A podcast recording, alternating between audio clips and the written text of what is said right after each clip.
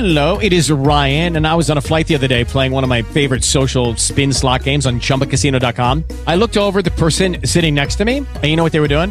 They were also playing Chumba Casino. Coincidence? I think not. Everybody's loving having fun with it. Chumba Casino is home to hundreds of casino style games that you can play for free anytime, anywhere, even at 30,000 feet. So sign up now at chumbacasino.com to claim your free welcome bonus. That's chumbacasino.com and live the Chumba life. No purchase necessary. Group. Void prohibited by law. See terms and conditions. 18 plus.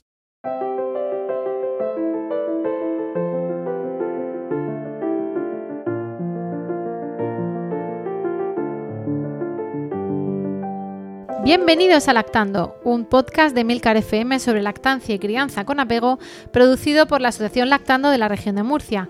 Este es ya nuestro capítulo 45 y hoy es 16 de eh, noviembre de 2018. Yo soy Rocío Arregui, yo creo que ya me conocéis de, tantas, de tantos programas, de tantas voces y tantos podcasts con vosotros, pero he estado desaparecida. Entonces lo primero que tenemos que decir, como podréis suponer, es que la causa de la desaparición de eh, de mi desaparición y por ende del podcast que se graba en mi casa es que ha nacido Miguel. Ha nacido nuestro hijo, hablábamos en agosto que estaba ahí a puntito y bueno, ya os contaremos más despacio, pero pues está con nosotros y la cuarentena y, y la sesentena ha hecho que aplacemos un poquito la grabación y que no grabemos ni en septiembre ni en octubre, porque Miguel nació el 30 de agosto. Lo tenemos aquí en primera fila es un bomboncico que está sentado medio recostado en el regazo de mamá, pero pues lo iréis a lo mejor piar mm, de alguna manera, ¿vale? Así que en el podcast de hoy, además de acompañarme mis compañeras, hola Raquel. Hola, buenas tardes. Re bienvenida, ¿cuánto tiempo sin verte aquí? Un gusto volver. Hola Verónica. Buenas tardes. También re bienvenida, que también hace mucho que no pasa. Y Esmeralda, buenas tardes. Hola de nuevo. Tú hace, hace menos que grabaste, pero igualmente bienvenida. Y ya digo que aquí tenéis a Miguel, que no sé si los micros lo, lo captarán, pero bueno, hará, hará lo suyo, tomará teta y dirá lo que tenga que decir porque pues de esto se trata un podcast de lactancia y crianza, ¿no? De, de tener cachorrillos aquí que a veces pues se hacen notar. Y bueno, mm, la verdad que el podcast de hoy viene de entrada cargado de una super novedad que, que mis compañeras ni lo hemos hablado porque ya se lo saben, están un poco hartas. Os dijimos en agosto, o, o creímos que lo iban a decir en nuestro Twitter, y además en el timeline ha estado, que estamos participando muy activamente en una en una iniciativa legislativa popular para que la Asamblea de la Región de Murcia publicase por ley una modificación de la Ley 5-2009, Ley de Usuarios de la Sanidad, por la que se establecían dos cosas. Lo primero, que el recién nacido tuviese una historia clínica propia, porque lo tenemos desde 2018, en algunos sitios un poco antes, pero hasta ahora se entendía el recién nacido como el producto del parto y había que ir al partograma de la madre para ver qué había pasado en algo tan importante como es el nacimiento y el parto. Y eh, la otra novedad, que si cabe es más importante aún, es el derecho, por, por ley reconocido, de que no separen al recién nacido y a la madre al nacer. Este derecho de que no separen, aunque parece de sentido común, ahora se puede exigir en hospitales públicos y privados, pues se podrá exigir porque se ha aprobado, se aprobó ayer, día 15 de noviembre de 2018, ahí estuvo nuestra compañera Clara en la Asamblea Regional en nombre de Lactando y de todos los grupos de apoyo de, y de lactancia de la región de Murcia, junto con unas compañeras.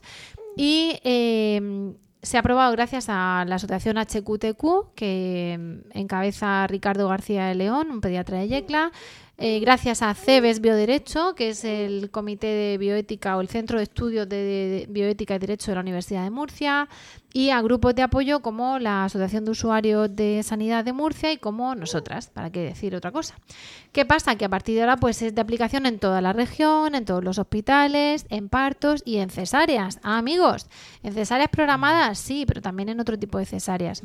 Es tan importante que los bebés estén juntos que, vamos, de eso hablaremos eh, más despacio en otro momento. También hemos tocado el tema cuando hemos hablado justo del parto, que, necesitábamos contarlo porque no tienen ni 24 horas la ley aprobada. Y dicho esto, aunque ya lo, ya lo desarrollaremos, pues tenemos que hablar del, del tema, mm, del tema que nos va a ocupar hoy. Y precisamente, eh, bueno, pues eh, me ha tocado un poco de cerca, por eso os hemos dicho lo de la sesentena, porque Miguel estuvo a los 10 días de nacer, estuvo un poco malito y tuvimos que volver a- al hospital de la Risaca y tuvimos una estancia eh, muy placentera, maravillosa, agradable, eh, de, de 11 días allí.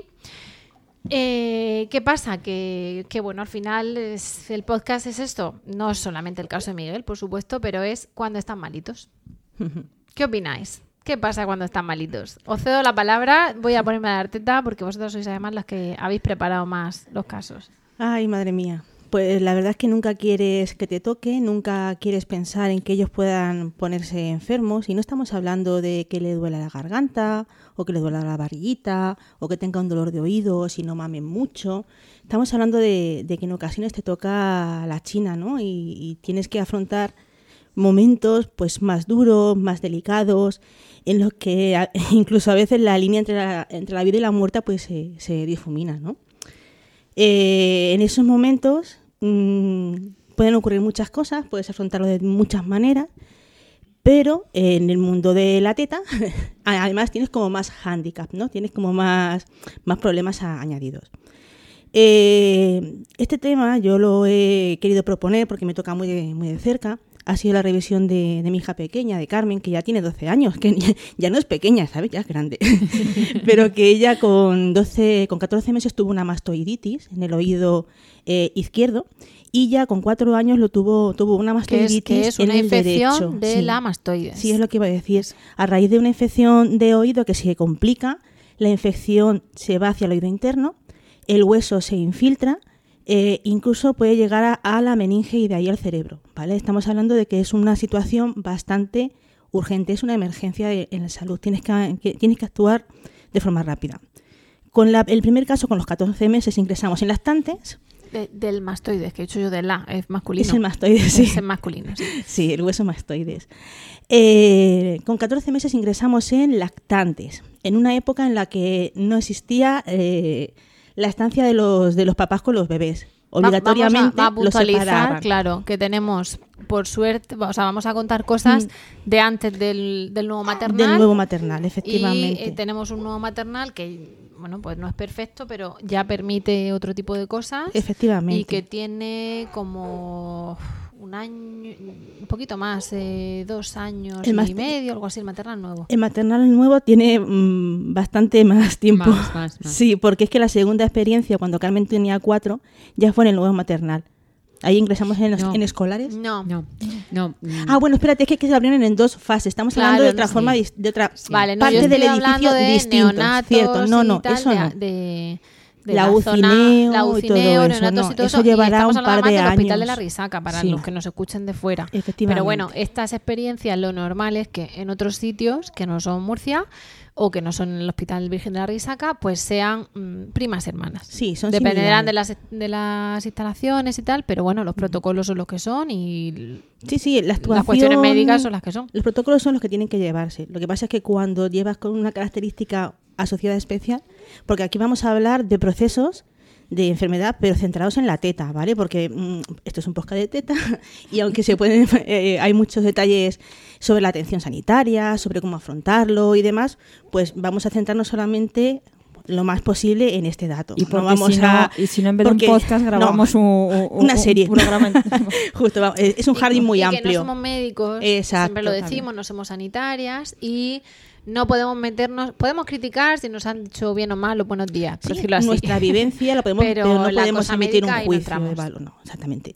Entonces, eh, yo podría hablar por mí misma, por este caso de, de- de mi hija, ¿no? Al final, la segunda vez no nos libramos y le dejaron unas pocas secuelas.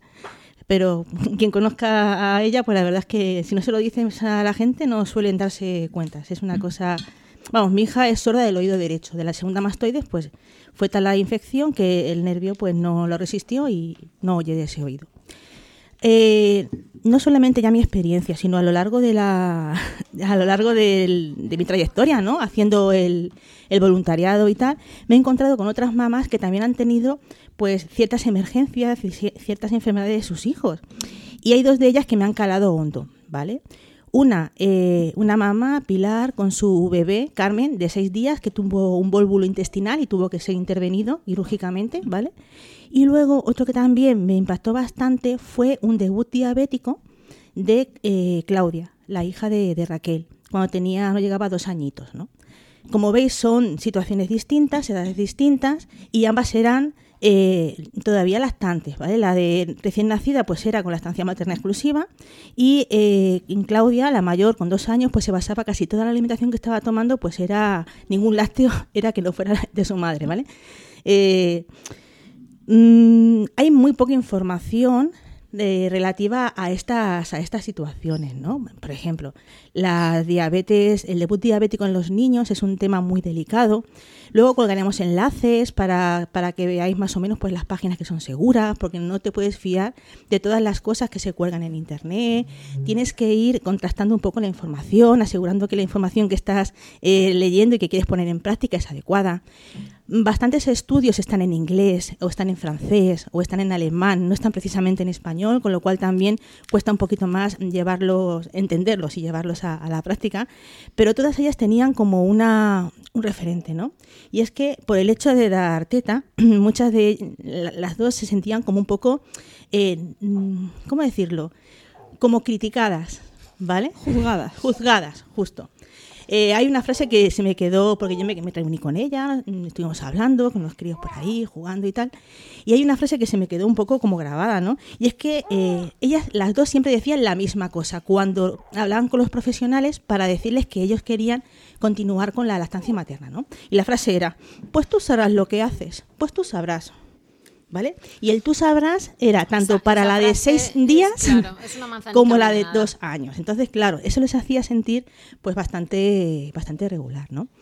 Eh, la mamá que tiene la nena diabética también hizo referencia a una frase muy graciosa, ¿no? Y es que al final, aunque los sanitarios no tenían mucha idea de cómo tratar a una mamá que estaba dando pecho a un niño de dos años, sí que al final consiguieron, eh, ella consiguió que no la vieran como tan bicho raro y fueron normalizando de- determinadas cosas. Fue como una pionera que fue abriendo camino para que si por desgracia algún niño vuelve a hacer un debut diabético en la risaca, no lo vean tan raro, que el dar pecho no sea una situación tan rara como para que tengan por obligación que, que decidir el destete. Yo ahí voy a romper una lanza a favor de los, de los médicos, porque por lo poco que sé de diabetes tipo 1, más bien nada, eh, es una, una cosa tan absolutamente, eh, ¿cómo decir?, voluble. Tienen, tienen hiperglucemias, hipoglucemias, no tienen un patrón, que tienen que tener todo súper medido, súper pesado. Todo Entonces, por claro, raciones, es muy si para un pediatra o un médico normal, ¿vale? No endocrino especializado en diabetes, ya es complicado a veces ver que va a tomar un lactante sin patología previa, porque no lo pueden medir, porque no tenemos los mil litros ahí en el Vive, pues, pues cuanto más un nene que de ahí sí que le Claro. puede subir o bajar la Y ahí está eh, lo que ella también transmitía al final. Es que al final se dieron cuenta de que Claudia, porque tienen que hacer sus niveles, sus controles y demás, la leche materna tiene un índice glucémico muy bajo y no da picos ni muy amplios de subida ni muy amplios de bajada, ¿vale? Entonces eh, se dieron cuenta de que les estaba ayudando, de que tenía un componente afectivo y que también bajaba mucho el estrés, que de esa manera la niña también tenía menos picos, porque el estrés también Que también influye. eso influye mucho en, en- en lo que es la diabetes. Y la, también lo que, lo que vieron, lo que ya mm, quería transmitir también ella era que ya normalizaban el que le diera el pecho a su hija. Entonces estuvieron midiendo, se sacaba la leche. Pues mira, cuando toma mucha leche puede ser media ración, que son 100, porque eh, estuvimos hablando, estuvimos buscando información. Se supone que un bebé está cubierto con 5 tomas al día, que serían los, los 500 mililitros de leche que se aconsejan a- al día, ¿no? Cada tetada podrían ser unos 100, que sería media ración de lácteos. Eso ya tiene que ser muy exclusivo, no se puede generalizar al resto de los niños, ¿vale? Estamos hablando de, de su Personalizado exacto, de su vivencia. Menos y mal. trabajando con los profesionales consiguieron eso, consiguieron eh, eh, poder eh, seguir dando pecho, poder eh, ajustar la insulina, porque es muy importante With the Lucky Land slots, you can get lucky just about anywhere. This is your captain speaking. Uh, we've got clear runway and the weather's fine, but we're just going to circle up here a while and uh, get lucky. No, no, nothing like that. It's just these cash prizes add up quick. So I suggest you sit back, keep your tray table upright, and start getting lucky.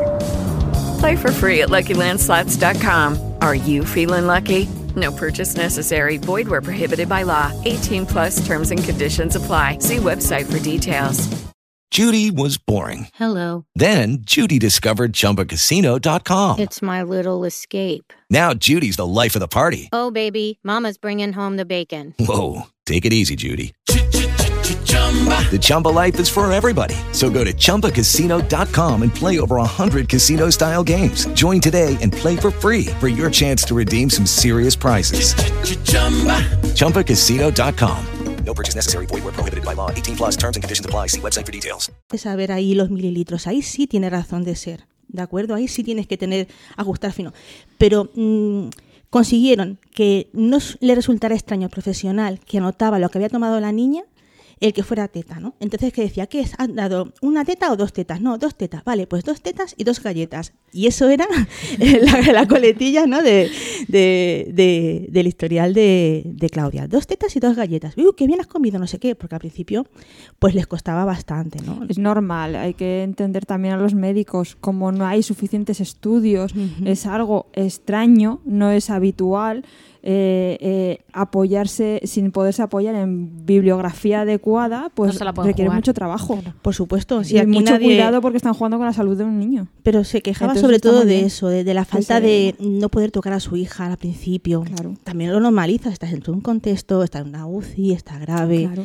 Eh, al principio no se le dio tanta importancia como en un momento iba a tener, porque es que también es- eso es otra cosa. Ella era una niña muy sana, con una alimentación buenísima, basada en productos ecológicos, o sea, eh, no tenía ningún factor de riesgo, por así decirlo. No tiene familiares tampoco que sean diabéticos. Pero eso, ah, porque debutó con... Con dos años. Con dos años.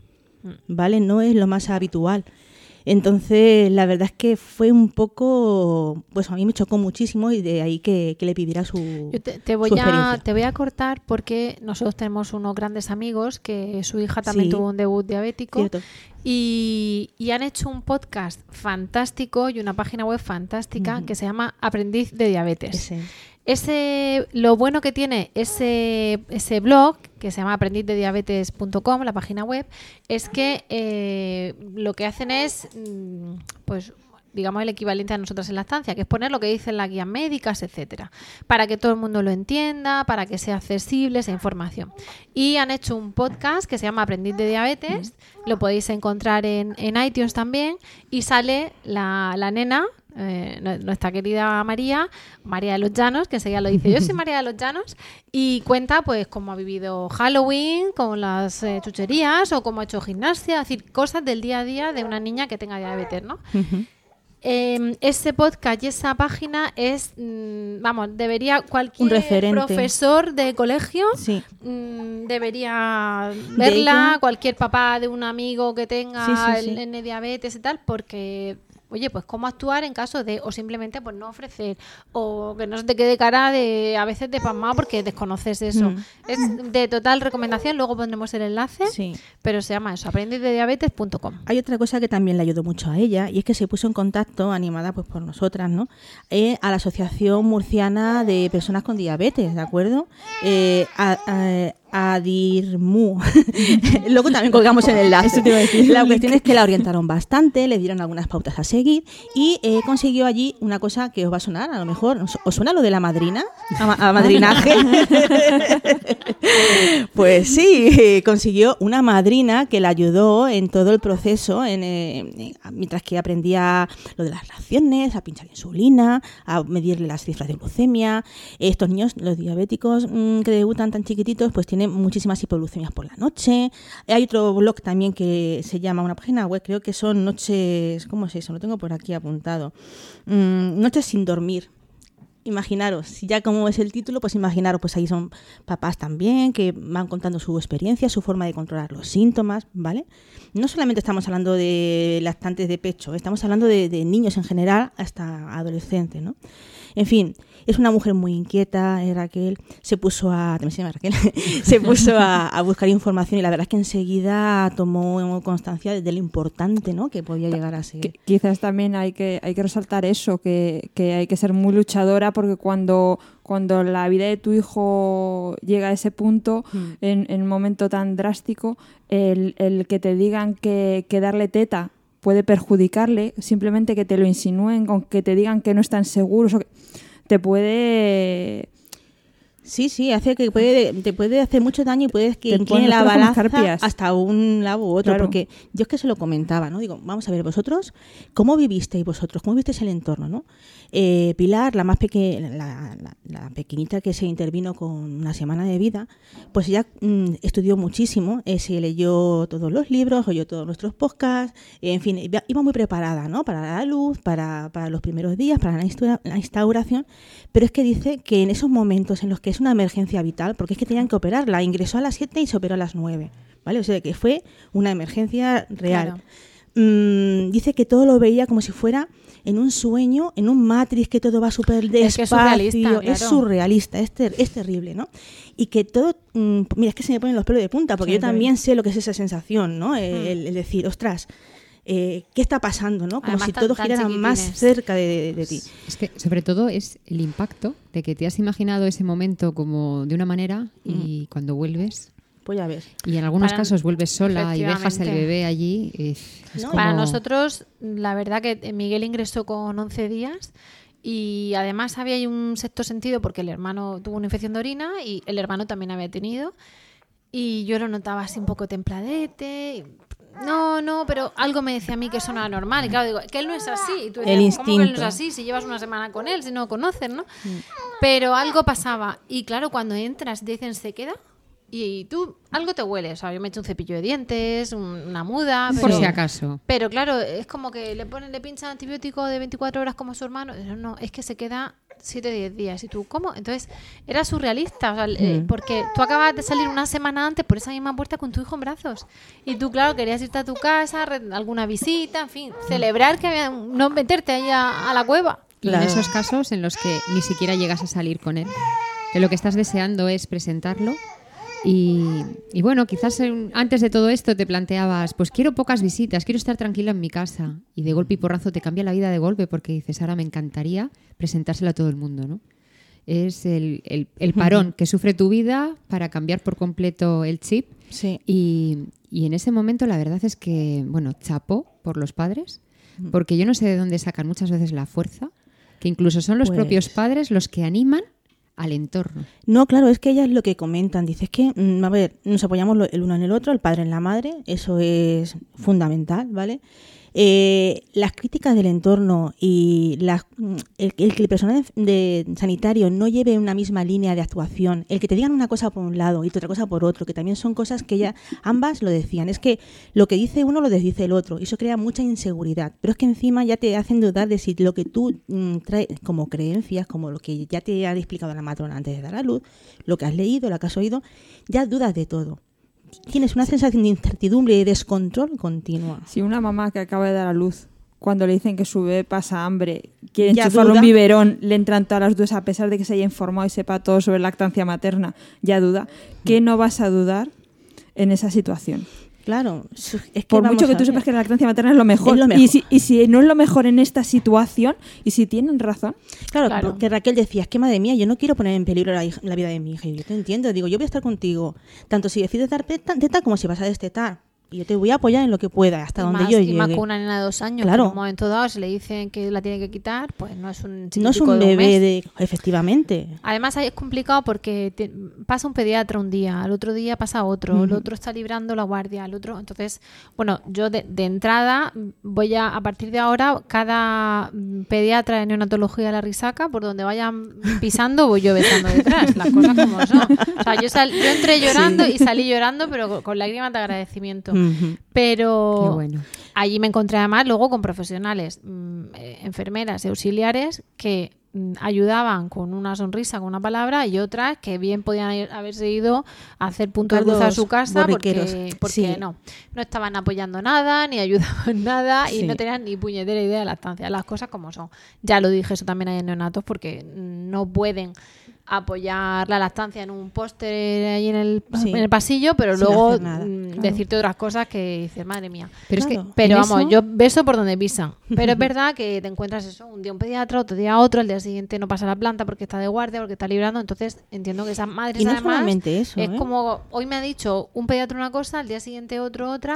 Pero, ¿y cuándo es un turno de enfermería que entra, que te dice una cosa y a las 7 horas viene otra, te dice totalmente lo Claro, por contrario? eso digo lo de la, lo de la Es que es una incertidumbre, locura. porque porque la madre en ese momento tiene que acordarse de qué le tiene que preguntar a cada uno, este me ha dicho no sé Mm. qué, que la pauta médica es la misma, la del medicamento, la posología o lo- y lo tienen ahí Pero en la el, forma de en cuidar y de programa tratar- todos y todos lo miran y el cambio de turno le dice este ha tomado tanto, ha hecho tantas cacas y no sé qué, eso sí, Mm. pero efectivamente El luego llega la madre y uno le dice una cosa, otro le dice otra y, Y sobre la todo en pobre casos ella como con en que lactancia, que hay Claro. sanitarios que se han formado y tienen más idea de lo que decir y algunos Sí, porque- cuentan los mitos que se contaban hace 40 años. A ver, yo me acuerdo que con mi hija, cuando tuvo 14 meses, que estábamos ingresados en lactantes, eh, bueno, mm, mi hija era un bicho raro, ¿vale?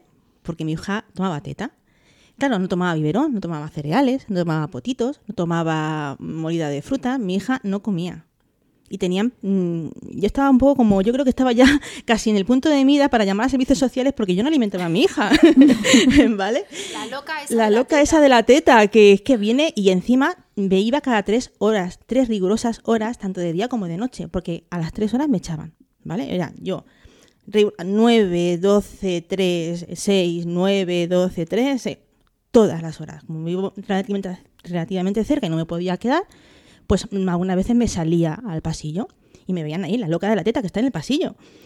Qué mal le hubiera dado. A veces Carmen, como Carmen conmigo se quedaba así arruga, pues a la teta, al color de la mamá, yo me quedaba en mi rinconcito, me volvía transparente e invisible y no se daban cuenta de mí hasta que no me tocaba el antibiótico intravenoso. Entonces es cuando se daban cuenta de que la loca de la teta seguía, seguía en el rincón, ¿no? Y lo de la comida fue muy, muy curioso porque Carmen es baby winning, ¿no? Eh, es pura y dura. Y claro, ya llegó un momento en que la niña quería algo. Comía alguna cere un poco de cereal y demás, pero ya quería comer. Y dije, oye, es que si me ¿Cuánto tiempo facilitaras algo... ingresada? Con la primera estaría alrededor de 10 días, 12, y con la segunda unas 3 semanas. Entonces, claro, cu- cuando la primera, ella quería comer, y yo lo sabía. Y yo le decía, pero traerle algo sólido. ¿Y qué le traemos? Una bandeja de escolares. Y vinieron, vino una bandeja de escolares con croquetas y fritos y todo eso, que eso ella no le llamó la atención. Un hervido de patatas y acelgas y un bollo de pan. Si vieras qué risas al ver las patatas hervidas y las acelgas, se las comía así a puñados y estaban flipando todas. Entonces me dijeron, madre mía, si es que, pues es verdad, esta niña sí que come. Digo, no, no, a ver, come comida, no come lo que, lo Vale. que le estáis ofreciendo en el hospital, pero como tanta, tanta gente que en un hospital llega y se vuelve inapetente, ¿no? No, pero es que además cuando estás malito, a veces pues tampoco tienes mucha hambre y cuando entras allí, pues malo de verdad, Claro. pues es lo que tiene que la nena no quiera comer y como te ven darle teta dicen, ves, es que esta no come. No come. Ya han hecho, ya, han- ya te han hecho la radiografía. Pero estaban un poco asustados porque Lo no que pasa es perdía come peso más tampoco. teta. Claro, ya, pero para ellos eso no es comer. Entonces, como no es comer, pues, Pero es que eso es vicio, un hombre. ¿Cómo vas acá ya tanto un tiempo niño, ahí? un niño de teta, hay que decir que cuando está malo le consuela mucho comer teta y como Va. le llena la barriga, pues no quiere otra comida muchas por uno, veces. Claro, efectivamente. Pues imagínate, mm, con 14 meses, ¡guau! La loca de la teta. Con dos años y un debut diabético, madre mía. Aunque fueron muy correctos, la trataron muy bien, se dieron cuenta de que funcionaba y bajo mucha vigilancia. Ella consiguió seguir con su lactancia gracias al apoyo también de determinados mm, sanitarios, ¿eh? que es que Y- y rompo una tuyo. lanza por ellos. Y tú y yo. Bueno, sí, también, pero bueno. Eh, la cuestión está en que al final consiguió su objetivo. Pero ¿y cuando una niña tiene cuatro años? Para cumplir cuatro años. Claro. A más mayor, más extraño. Claro. Las cosas como son. En Más el- mayor, más extraño. Primero es cuando el bebé tiene dientes. Luego cuando anda. Si ya corre y va al cole. O sea, son fases ya como. como Ya es vicio, Y ya es vicio. ya es vicio, ya es vicio, ya es vicio, pues la misma dinámica. Carmen no come, Carmen no come, Carmen no come, Carmen come teta, claro. Bueno, pero eso es algo que no, solo que- ocurre en- con los sanitarios. Hmm. Porque Los en- cuan- claro. cuando estás pues ingresada o, o, bueno, el, el- el bebé, ¿no? Que es el que está en estos casos ingresado, muchas veces el comentario que se oye es, madre mía, y a la madre no se le ocurre otra cosa que irse al hospital a darle leche. O llega a su casa y en lugar de descansar, con el sacaleches. Entonces yo aquí aprovecho este micrófono maravilloso para lanzar un- una lanza a favor de, de dejar a que esos padres hagan lo que consideran ellos que pueden hacer, ¿no? Cuando esa mami está recién parida y se vuelve a su casa sin ese bebé y lo único que puede hacer With the Lucky Land slots, you can get lucky just about anywhere. This is your captain speaking. Uh, we've got clear runway and the weather's fine, but we're just going to circle up here a while and uh, get lucky. No, no, nothing like that. It's just these cash prizes add up quick. So I suggest you sit back, keep your tray table upright, and start getting lucky. Play for free at LuckyLandSlots.com. Are you feeling lucky? No purchase necessary. Void where prohibited by law. 18 plus terms and conditions apply. See website for details. With Lucky Land Slots, you can get lucky just about anywhere. Dearly beloved, we are gathered here today to. Has anyone seen the bride and groom? Sorry, sorry, we're here. We were getting lucky in the limo and we lost track of time. No, Lucky Land Casino, with cash prizes that add up quicker than a guest registry. In that case, I pronounce you lucky. Play for free at LuckyLandSlots.com. Daily bonuses are waiting. No purchase necessary. Void where prohibited by law. 18 plus. Terms and conditions apply. See website for details. Es, en su modesta opinión es dar teta, pues ¿quiénes somos los demás para juzgar si, si la madre estaría mejor pegándose una ducha y durmiéndose una buena siesta? Pues en muchos casos, hasta que la madre no consigue sacarse lo que ella considera suficiente para aportar esa- es- esos nutrientes a su bebé, no consigue relajarse, no consigue sentir que está haciendo lo correcto. Es que ahí hay mucha impotencia. Que- Y ahí hay, ahí hay muchas... A ver, es que lo que voy a decir no, no es políticamente correcto, porque yo no vale decir, yo beso por donde pisan los de neonatos, pero... Pero es que lo tengo que decir. En neonatos... Dilo, Rocío, dilo. en neonatos hay un póster de fomento de lactancia materna.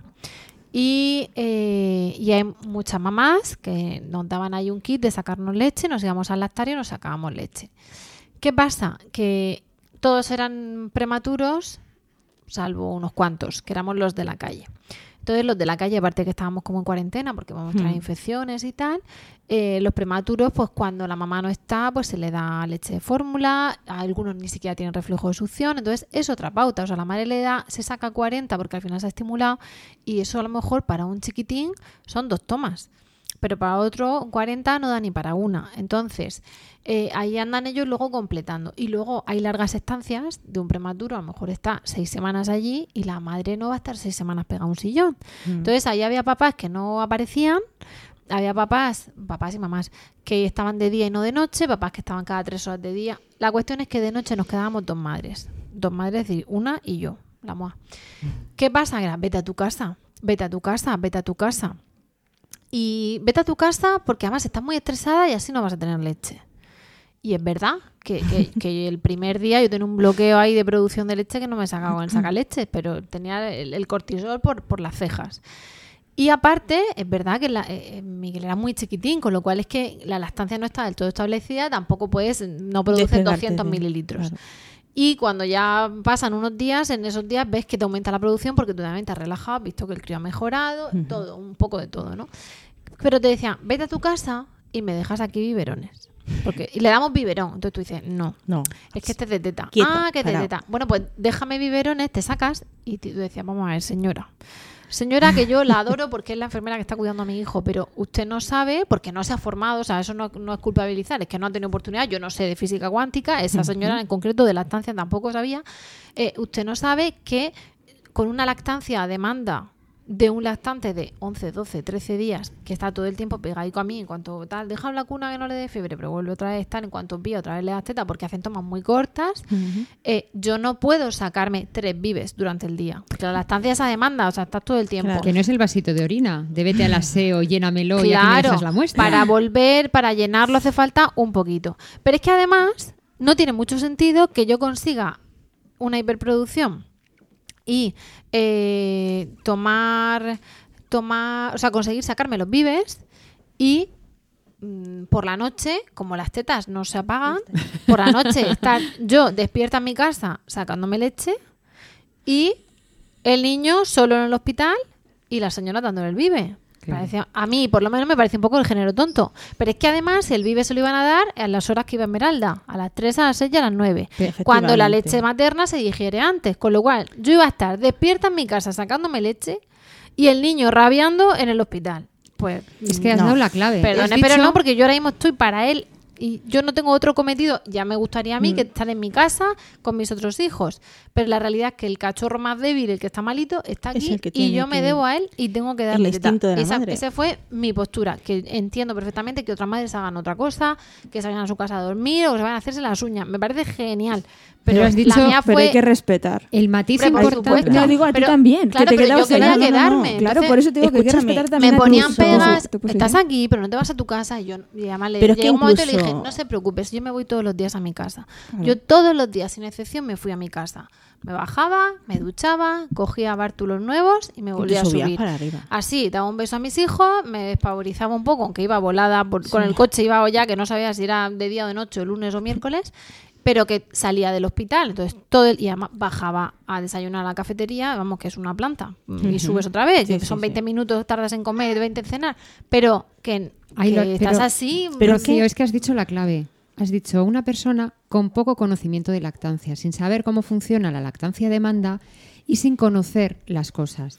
Que no es lo Claro, mismo pero es que esa señora preparar los no estaba en diálisis de adultos, estaba en. Ni cavando patatas. Y el, y el problema es que de hecho hubiera a otras madres que no estuviera, no supieran lo que tú sabías y tuvieran la experiencia de No, tres pero- hijos y hubieran Claro, dado teta, es- es que lo dije- tranquilamente se habrían ido a se su lo casa pensando que eso funcionaba. Es que ella Porque lo tuvo... de que no tenían leche se lo dijeron a varias Claro. madres delante de mí. Por Entonces, eso ¿qué es pasa? Que yo frustrante. llegué un momento y le dije al pediatra, mire, bueno, la, me dijeron como cuatro o cinco veces, mm, o seis o siete, que me fuera a casa, que le dejase vives, que por la noche yo le daban vive y que si faltaba le daban de fórmula, que yo estaba muy estresada, que entonces no tendría leche. Pero cuando ya me dijeron como cuatro, y, ah, bueno, además me decía, "Mm, pero a lo mejor es que se queda con hambre. Digo, si no pasa nada, eso estoy yo. Si se queda con hambre, con hambre Claro, le doy antes. más, claro. Porque por supuesto, como te anotan las cacas y los pañales hija, y los pipís, me dice, ¿cuándo mamá? Y yo le dije, pues no Pues lo sé. Aparte que ahí mezclas el día y la noche, porque era un box, y entonces pues no te entra casi luz natural. Digo, pues a las 4, a las 5, a las 6, a las 6 y media. Y dice, pero espera.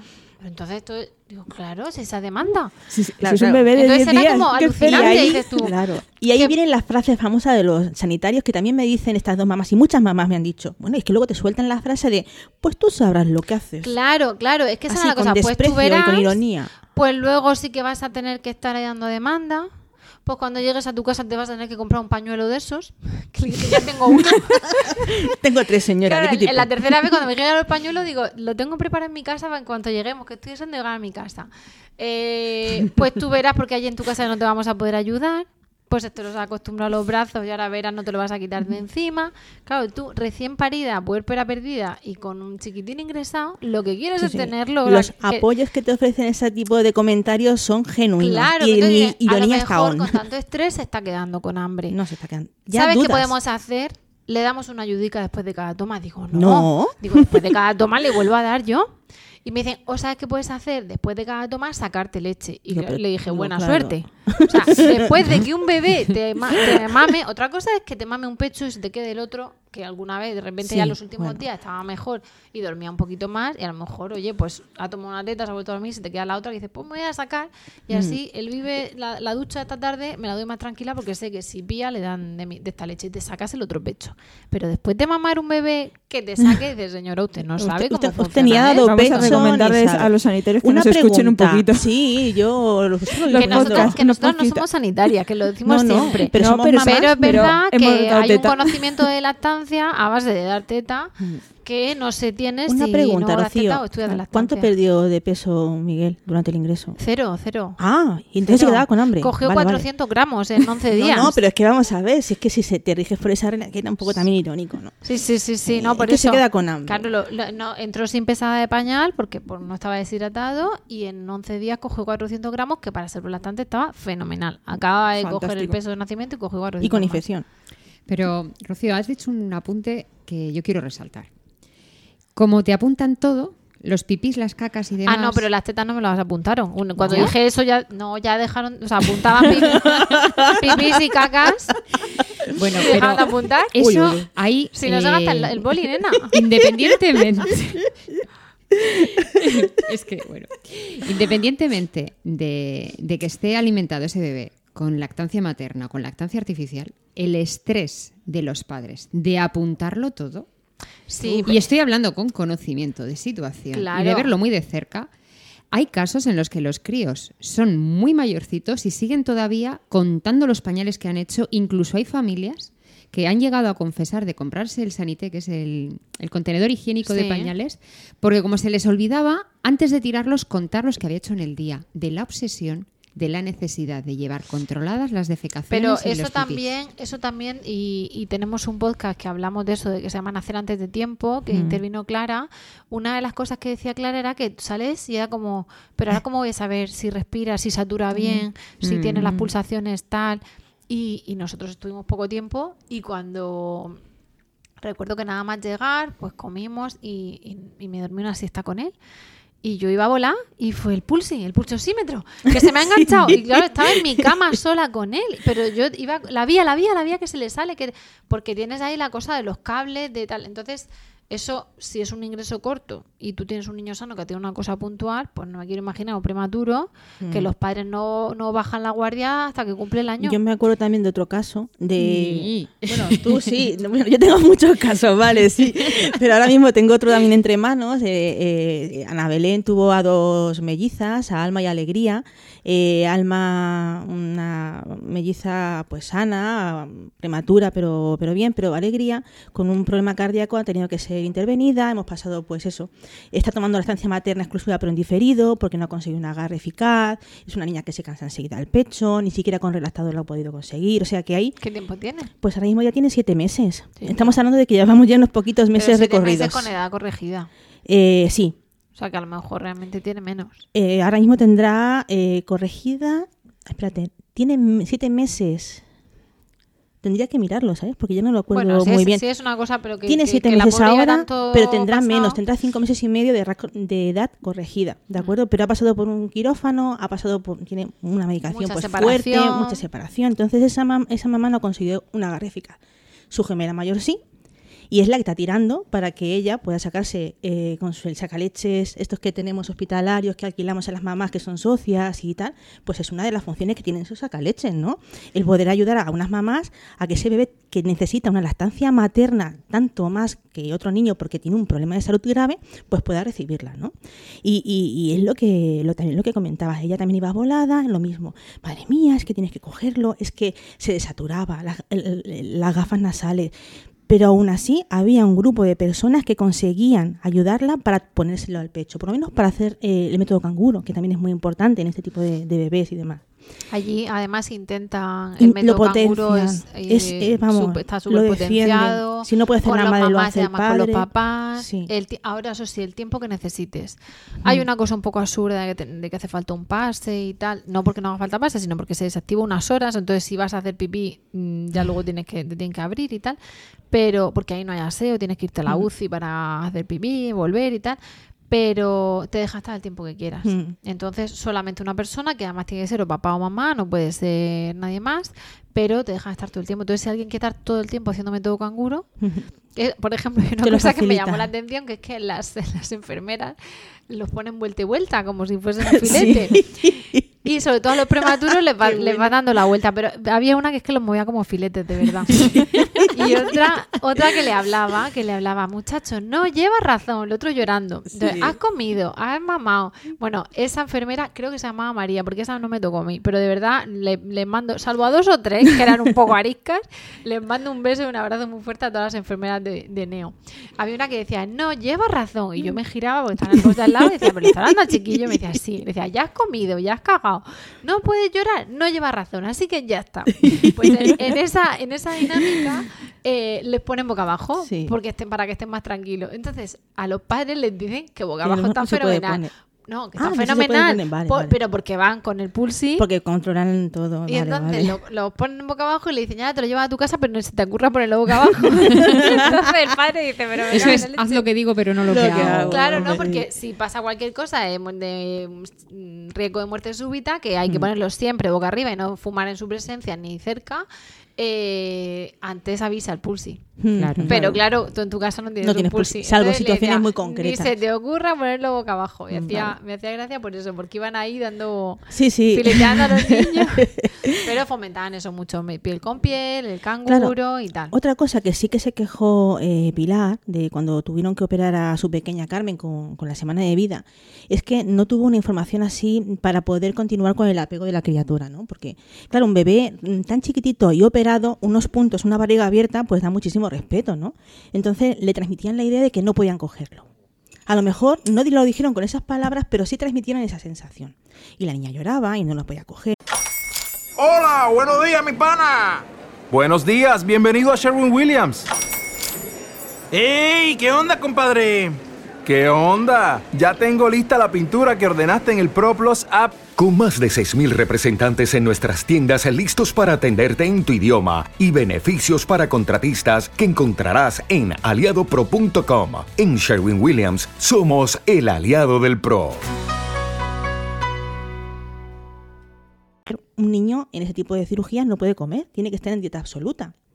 ¿Vale? Querían poner el chupete, ella no quería que le pusieran chupete, fue un poco la lucha del tira y afloja, le daban unas gotas de sacarosa, decía, pero madre mía, ¿por qué yo no puedo darle pecho? Si es que la sacarosa no deja de ser más fuerte que el pecho. Intentaron transmitir una serie de información que a veces, pues con los nervios, con el puerperio, no terminas de interiorizarla como a lo mejor el personal le gustaría que lo hicieras, ¿de acuerdo? Si tú estás serena, dices, Lo tienen que operar, le tienen que poner el chupete, pues que le pongan el chupete y ya se lo quitaremos. Pero tú en ese momento no estás No serena. estás serena, Entonces esa mujer, pues... Pero- El chupete era en ese momento su, Su- su enemigo, sí. pero realmente el chupete era... Pero es que también llegó un momento en el que el niño tenía que tolerar. ¿Y qué pasa cuando a un niño pequeño que le has operado de, de- del aparato digestivo tienes que darle tolerancia? A un bebé que lleva tres días sin comer nada. Tú no puedes poner a un bebé al pecho. Me llamó desesperada. Es que no me dejan poner a mi hijo a mi pe- al pecho. Digo, pero vamos a ver, ¿qué te pasa? Y después que es que dicen que si yo me pongo a la niña que está hambrienta al pecho, no pueden empezar con una tolerancia paulatina. Digo, vamos a ver. Claro. Tranquilidad, respiremos hondo y busquemos información contrastada, porque en Internet puedes encontrar muchas cosas raras, ¿vale? Efectivamente, nos estuvimos informando y la tolerancia es de 5 en 5. Pero hay muchas formas de dar 5 y 5.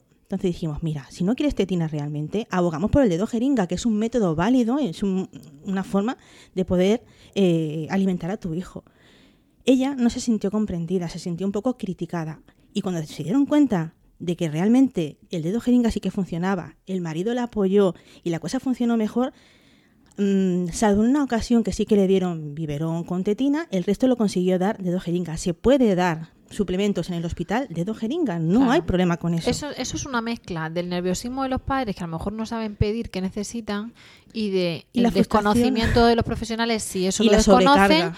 Y la, la sobrecarga de trabajo y la falta de tiempo porque además sea, sea- sea su hija hay que Mm. operarla, a su hija hay que operarla y nos dejamos de tonterías, de teta, de vive, de chupete y de sonajero, Mm, se lo opera, ¿verdad? Y luego No, ya no, o sea, la, la- la emergencia es la emergencia. Eso aquí y en, y en donde sea. Y luego ya sí que es verdad que hace falta un poco de tiempo y de comprensión y de conocimiento en la estancia, pero tiempo porque están muy sobrecargados para sentarse con esa mujer y decirle qué dudas tienes. Venga, tal, Mm. tal, tal. Porque además si no vas al pediatra y lo abordas como si fuese un, un tipo lobo. zoo, tipo ahí, lobo. claro. No puedes No, pues ella cuenta eso, que al principio no era nada comprendida, no fue nada apoyada, que poco a poco fue limando asperezas con lo- los profesionales y que luego se dieron cuenta de que efectivamente, al ser un niño de pecho, también la tolerancia fue mucho mejor. Le explicaron que llegado un tiempo, normalmente estos niños suelen dar un paso atrás, que suelen empezar a vomitar, empeoran mucho, tienen que vol- volver de- a, a empezar de Están cero. seis días cuando lo operaron. Sí, sí, pero estuvo ingresada a 12.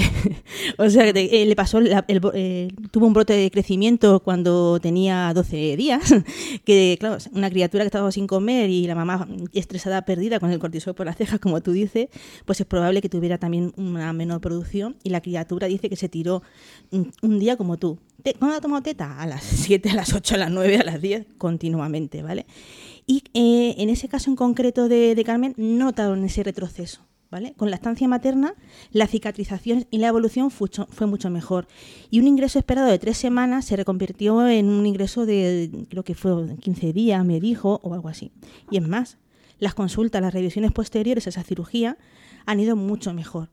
Entonces le han dado una pauta, de tal manera que si deja la lactancia materna, ahora mismo tiene Carmen eh, nueve meses, tendría que ir inmediatamente a coger cita. Pero si continúa con la lactancia materna, hasta dentro de un año no haría falta ir a revisión. Es muy bonito to- porque todos los casos que estás contando, Hmm. los médicos empezaron ante su desconocimiento a ser muy cautelosos para, para incluso no recomendar la lactancia materna por falta de control y cuando se dieron cuenta que con un poquito de tiempo podían reconducir eso, los resultados eran muy buenos y muy positivos. Claro, y empezaban a investigar y a aprender Están- y, a, ellos y a poner en su a- eh, saben en de lo suyo, Claro, no, no, de no. lactancia. Pero es que incluso aunque quieran saber de lactancia, muchas veces la lactancia está sin estudiar y sin investigar. Y hay usos, digamos, de ella o propiedades o como lo queramos llamar, que ni siquiera se conocen a día de hoy. No están viendo todo el tema de las células Claro. madre y tal. Es que para es una pena que no haya unos estudios en condiciones porque muchas veces con bebés Porque es muy pequeños complicado. ¿no? claro, No- eh, hay unas pautas claro. éticas de experimentar en humanos. No, no es por experimentar, digo que porque es que no hay datos. O sea, de, de Y la teta no lleva niños, mililitros. eh, de dos años que sean lactantes han entrado sus padres a- decir yo, yo mantengo la teta y vigilo, porque eso tiene una vigilancia para hacerlo, Claro. no lo puedes hacer a lo loco, la mamá esta se informó mucho porque no lo puedes hacer a lo loco. Entonces, los sanitarios necesitan padres que hagan eso Claro. para practicar qué pasa cuando Claro. haces eso. Hay mamás, bueno, estas dos mamás eh, han dicho que se tienen que colaborar de alguna manera para monitorizar, sobre todo eh, Claudia, ¿no? Con su diabetes.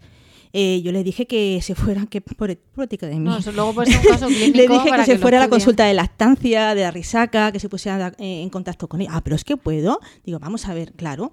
Yo no desconocía que por aquel entonces ya había dejado de, de funcionar como tal, ¿vale? Eso iba a decir. ¿A, qué- a la Eh, consulta de qué? Bueno, pero, pero eso enseguida Entonces lo, yo lo van a tener la- que poner la en derivé. marcha porque Si quieren seguir conseguir sus objetivos, tienen que retomar quieren, ciertas quieren cosas. tener certificado ya como hospital, pero es que además os dijimos en un podcast que íbamos a que Lactando está en un grupo transversal de trabajo, en está en el comité central de un grupo de trabajo donde interviene el Servicio Murciano de Salud y responsables de las seis áreas médicas de Mur- de Murcia y Lactando porque somos así de guays, como sociedad civil y como grupo de apoyo, o sea, estamos ahí en calidad de grupo de apoyo a lactancia y de eh, grupo que tiene el premio de buenas prácticas sanitarias. Entonces, eh, por eso estamos en ese comité y el, el objetivo es implantar los 10 pasos IAN no ya solo en hospitales, sino en centros de centros de salud, salud. incluso sin la acreditación, porque la acreditación hasta que no pasa un tiempo y vienen los inspectores y ven que estás cumpliendo no te la dan. Entonces la cosa es, bueno, vamos a poner los 10 pasos Claro, claro. y luego ya por lo menos la risaca la gente ahí lo sepa, pues que la gente eh, sepa, que interiorice, que los sanitarios interioricen, que lo que hay que hacer es eso. Luego el papel ya lo traeremos, pero que interioricen desde ya Sí,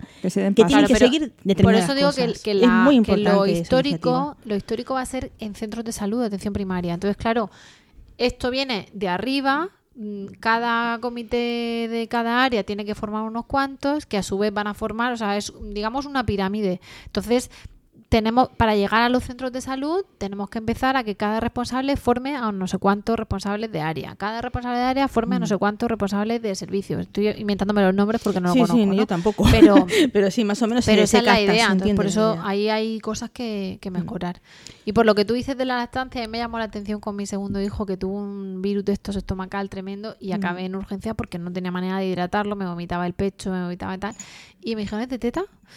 Entonces me, tuvieron ahí en la sala esperándole de 5 en 5 mililitros a ver Mm. si retenía eh, un agua. de, de líquidos. A ver si retenía agua, 5 mililitros, y luego a ver si retenía teta. Y una nena de la guardia, que él estaba entonces en la guardia, el misma clase, mismo virus, porque vamos, esa noche se quedó ingresada Sí. mm, hidratándola. Eso ¿no? es así de Entonces me decían, pues si te- como es de teta, te lo vas a llevar a casa. Y a Clara, a nuestra compañera Clara, cuando su hijo Rafa tenía su neumonía, su bronquiolitis y tal, también le decían que al ser de teta se iba antes y se recuperaba, y se mejor. recuperaba mejor. Claro. Claudia, la nena diabética, también tuvo un proceso gastrointestinal, tuvo varios. Eh, El primero pagaron la novatada, intentaron rehidratarla con suero, eh, terminó ingresada en urgencia, 24 48 horas, y la segunda vez que lo tuvo ya estaba más centrada también la mamá, ya tenía más dominio de todo eso, y la hidrató con teta, teta, teta, teta, consultado por supuesto con sus médicos, o sea, esto no es la loca, no, no. contrastado con... y mucho mejor. Bueno, y, No y en color. eso... Que no te dejamos hablar, Verónica. Perdón. No, es que- Estoy yo de una, de una habladora hoy. Pues hace, hace poquitos días, bueno, un par de semanas o así, mi hijo, que, mi hijo mayor, que va a hacer siete años, eh, mamá, me duele un poco la barriga. Y yo pensando, este es que es caquear de leer o no le gustan los deberes o algo así, ¿no? Y empezó a ponerse blanco, empezó a encontrarse mal y acabó vomitando. Pues eh, al día siguiente estaba un poco pachuchillo y al cabo de unos días me entero en su clase que tres o cuatro compañeros faltaban. Lo que para él había sido una tarde de me encuentro mal y estoy un poco indispuesto y al día siguiente un poco, un poco flojito, hay compañeros que estuvieron prácticamente una semana larga Sin para poder recuperarse. Entonces, desde aquí quiero hacer una lanza para que la gente se anime a contar esos casos. Porque a veces por mm, eh, la loca de la teta, ¿no? como hemos nombrado en este podcast, Hombre, la- la- los estudios científicos hace mucho que dicen que los niños amamantados eh, se enferman menos y cuando se enferman son menos graves y requieren menos ingreso hospitalario. Tienen menos ingresos y los ingresos que requieren son más cortos. Claro. A ver, que hay niños de IBE que no se han puesto nunca malos claro. y niños de teta que sí. Es una Pero estadística. en cuanto estadística, aquí. efectivamente, en cuanto a estadística, los niños de pecho enferman menos y como tú dices, cuando enferman requieren menos ingresos y cuando Claro. ingresan requieren menos tiempo. Pero Todo- normalmente hablamos de enfermedades normales y habituales, estamos acostumbrados Mm. a esos y cuando ya llegamos a los casos graves, cuando no hay tanto estudio y no se sabe cómo abordar la enfermedad. Efectivamente. ¿Con qué, con qué no- bueno, antes de nada, porque íbamos a, a ver con qué mensaje nos quedamos en este podcast, porque nos ponemos a hablar y más que llevamos tiempo sin grabar y se nos, nos dan las mil. Y luego este podcast mm, hay que escucharlo más o menos de una tacada, ¿no? De un trayecto, de un rato de No paseo, tenemos de plancha. remedios, ¿eh? He dicho aprendizdiabetes.com y es aprendizdiabetes.es. ¿Vale? Lo voy a poner, lo vamos a poner ahí como enlace, pero es aprendizdiabetes.es y el podcast se llama Aprendiz de Diabetes. Eh, ¿Con qué mensaje nos quedamos aquí? Pues mira, yo ya como resumen, además de la frase que me ponen los pelos de punto de tú sabes, tú sabrás, tú sabes lo que vas a hacer, eh, yo les dije a ella que qué querrían transmitir a esas mamás que pueden encontrarse en una situación similar, ¿no? Eh, De enfermedad, de ingreso, de miedo por la vida de su hijo. Y ellas me dijeron, las dos se pusieron de acuerdo, se miraron y me dijeron que sigan su instinto, que los médicos saben mucho, que son necesarios, que salvan muchas vidas, pero que el instinto de una madre es único y es especial. Que una mamá sabe cuando su hijo no está bien, lo que ha dicho Rocío. Yo lo noto raro. Yo lo noto raro. Yo voy a consultar, ¿de acuerdo? Que no se dejen asesorar por cosas contradictorias, chocantes, eh, que los consejos son gratuitos. Pilar dijo una cosa muy graciosa, que dice, los consejos son como los ombligos. Todo el mundo tiene uno y no sabe para qué sirve. ¿vale? que toquen a sus hijos, que sigan sus instintos primarios, el contacto precoz cuando no esté desaconsejado estrictamente, el alimentarlos con lo más sano, lo más, mm, pues, lo más asimilable posible, en este caso la leche materna, que luego al final los profesionales les dieron la razón, ¿de acuerdo? Son unas grandes Hay luchadoras. con- hay que hacerlo con cabeza, pero Efectivamente, efectivamente pero se puede. sin prisa, reafirmándose en esa, en esa postura. Y simplemente, pues eso, que con, apoyo y con ayuda puedes conseguir eh, sacar adelante la lactancia en, las situaciones más increíbles, más dolorosas y más difíciles. Así que, chapo por ellas dos.